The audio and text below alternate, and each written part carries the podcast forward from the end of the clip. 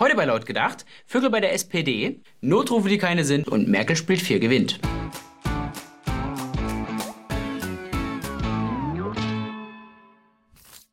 Ja, Freunde, Philipp hat letzte Woche schon ein bisschen geschwächelt. Nachdem er sich eine Hühnersuppe gegönnt hat, ist aus der Erkältung dann direkt eine Vogelgrippe geworden. Wünscht ihm mal alles Gute hier in den Kommentaren und heute halt mal nur mit mir. Wer hat noch nicht, wer will noch mal? Sie will auf jeden Fall nochmal. Angela Merkel tritt für die vierte Amtszeit an, stellt sich also nächstes Jahr dann auch als Kanzlerkandidatin der CDU zur Wahl. Unterstützt wird sie dabei von der CSU. Das sind genau die, die ihr vor ein paar Monaten noch damit gedroht haben, sie mit einer Verfassungsklage da zu bewerfen. Ja, habt ihr geglaubt, dass Horst Seehofer sich mit seiner kleinen Partei dagegen seine große Schwesterpartei, die CDU, richtet? Sind wir mal ganz ehrlich. Wer innerhalb der CDU soll es denn auch sonst schon machen? Jahrelang war es ja immer so, dass im Politikbetrieb die Strategie gefahren wurde, beziehungsweise der Automatismus am Laufen war, dass man alle aufstrebenden Kandidaten eben als Konkurrenz gesehen hat und dort immer schön von seinen Trögen weggehalten hat. Man wollte ja schließlich im nächsten Jahr dann nicht seinen Posten verlieren. Bei der SPD sieht das ähnlich aus. Da haben wir aktuell die Wahl zwischen Martin Schulz und Sigmar Gabriel. Und da habt ihr geglaubt, dass das Duell zwischen Trump und Hillary eine Wahl zwischen zwei Katastrophen wäre. Mit Blick auf die Bundestagswahl 2017 kann sich die SPD mittlerweile eine rot-rot-grüne Koalition vorstellen. Etwas Sorge hat sie nur bezüglich dem Umgang mit der AfD. Und siehe da, eine Studie will auch wissen, dass die AfD und ihre Anhänger sich zunehmend radikalisieren, ein zunehmendes Misstrauen gegenüber der Demokratie entwickeln und gewaltbereiter werden. Hinzu kommt, dass die AfD sich selbst auch immer mehr in die rechte Ecke stellt. Herausgeber dieser Studie ist hier die Friedrich-Ebert-Stiftung. Die Friedrich-Ebert-Stiftung ist die älteste parteinahe, SPD-nahe Stiftung Deutschlands. Und in dem Kontext wirkt das Ganze eher wie ein Auftakt zum Wahlkampf als eine tatsächlich wissenschaftliche Untersuchung der Zustände. Ja, wenn man das so hört, könnte man denken, die SPD hat einen Vogel. Ist aber nicht ganz so. Genau genommen hat sie mehrere Vögel. Zum Beispiel die Schnapsdrossel Martin Schulz. Der ist mittlerweile Präsident des Europäischen Parlaments.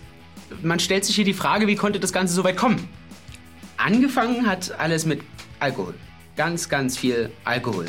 Ja, der gute Mann hat immer mal gerne eingezwitschert. Mittlerweile ist er nach eigenen Angaben trocken. Aber wenn man sich sein Gequatsche manchmal so anhört, könnte man schon denken, der ist ständig im Delirium. In dem Sinne, pure Gönnung, Jungs. Kommen wir zum zweiten Vogel im Hause der SPD, die Elster Maas. Jahrelang war für Projekte im Bereich Bildung, Gesundheit und Soziales kein Geld da. Wenn es jetzt aber an die Integration geht, stehen die Steuertöpfe plötzlich geöffnet da und das Geld kann sprudeln, die Milliarden fließen. Für Heiko Maas ist das Ganze ja auch kein Wegnehmen. Das Geld wurde ja im Land erwirtschaftet. Ganz im Stile der Elster ist Klauen für ihn nicht Klauen, sondern soziales Umverteilen. Unsere Integrationsbeauftragte Aidan Özzuguts oder Özzuguts Aidan warnt vor einem generellen Verbot von Kinderehen. Die sollen aktuell in Deutschland gerade komplett ohne Ausnahme verboten werden. Sie ist der Meinung, man muss das Ganze hier einfach mal vorab betrachten. Sie begründet das Ganze mit dem Verweis darauf, dass auf das Kindeswohl geachtet werden muss. What the fuck? Es geht um Kinderehen. Die sind immer scheiße. Ja, also wenn du mit 15 verheiratet wirst, dann leidest du darunter, seelisch als vielleicht sogar auch körperlich.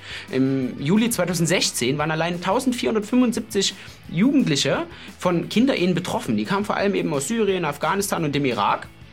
Und sie ist da der Meinung, da muss man ein bisschen differenziert betrachten. Ähnlich läuft das auch bei Islamistenverfolgung. Da ist sie nämlich der Meinung, dass man da mit Augenmaß rangehen müsste. Ihren Eid hat sie übrigens auf das Grundgesetz geleistet. Macht jetzt aber Politik für einen fremden Kulturkreis. Hat sich die SPD da etwa ein Kuckuck ins Nest geholt? Der Typ, der den Twitter-Account der SPD betreibt, ist auf jeden Fall die Spottdrossel der Woche. Am Wochenende erschien eine Fotomontage von Beatrix von Storch, die sie als Fabelwesen oder als Tierwesen darstellte. Die SPD hat dafür einen riesen Shitstorm geerntet, weil sie damit einfach den Storch, äh, Vogel abgeschossen hat. Jetzt im Nachhinein ist sie zurückgerudert und hat erklärt, dass sie auch den härtesten politischen Gegner natürlich nicht entmenschlichen will. Wir fragen uns, was würde die Elster Maas dazu sagen? Ist das schon Hate Speech oder noch Satire? Die Berliner Polizei hat am Montag eine einwöchige Kampagne gestartet, bei der sie auf überflüssige Notrufe aufmerksam machen möchte. Ihr findet ihr auf Twitter und Facebook unter dem Hashtag NoNotruf. Es geht darum, dass eben vermehrt skurrile, nervige und teilweise auch eben überflüssige Notrufe bei der Polizei eingehen, die teilweise echt seltsame Gründe haben. Einige Fälle sind ein Fall fürs Sorgentelefon. Andere Fälle echte Notrufe. Können Sie Telefonstreiche und Notrufe auseinanderhalten? Entscheiden Sie selbst. Ihr Alex Malenki. Entsinnen Sie sich an den Fall, bei dem im Görlitzer Park Drogen an Minderjährige verkauft wurden? Grund für einen echten Notruf? Oder bloß eine Lappalie? Volker Beck als Bundestagsabgeordneter genießt Immunität. Kein Notrufgrund. Oder der Fall, bei dem ein zwölfjähriges Mädchen mit einem muslimischen Rentner verheiratet werden sollte. Für Aylan Özogüz kein Notrufgrund. Oder der ostdeutsche Facebook-Nutzer, der sich in einem Kommentar zur Asylpolitik im Ton vergriff. Auf den ersten Blick eine Lappalie. Für Heiko Maas ganz klar Notruf.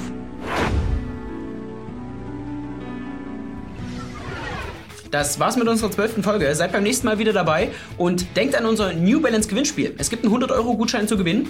Teilt die letzte, diese und die kommende Folge auf Facebook, wenn ihr eure Gewinnwahrscheinlichkeit erhöhen wollt. Und Philipp, ich weiß, du magst laut gedacht nicht, aber wenn du das hier siehst, komm zurück.